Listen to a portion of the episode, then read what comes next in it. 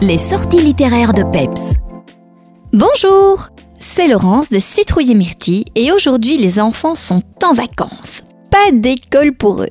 Et pourtant, dans cette chronique, on va bel et bien parler d'école, mais pas n'importe laquelle puisqu'il s'agit de l'école des petits monstres.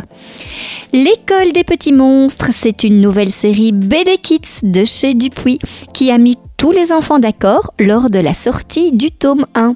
Coup de cœur illico et carton plein. Je vous explique pourquoi. L'histoire se passe dans une école de monstres et dans cette école, on apprend à devenir bête et méchant. Avoir de mauvaises notes, arriver en retard à l'école, ne pas faire ses devoirs, dire des gros mots ou même se bagarrer sont fortement encouragés. Si vous voulez être bon élève, c'est très simple, il suffit de faire tout l'inverse que dans une école ordinaire. Vous aurez donc compris le côté amusant du livre qui plaît tant aux enfants.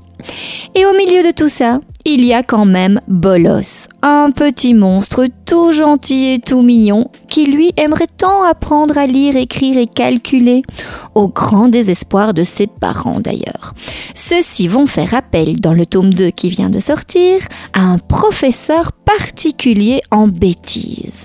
C'est comme ça que Nintendos va entrer dans la vie du gentil petit monstre et lui apporter la dernière console de jeu. Côté réflexion, on s'attardera sur la place des enfants aux besoins différents dans les écoles et bien sûr dans ce tome 2, la question des écrans. On valide à 100% et on vous le conseille vivement.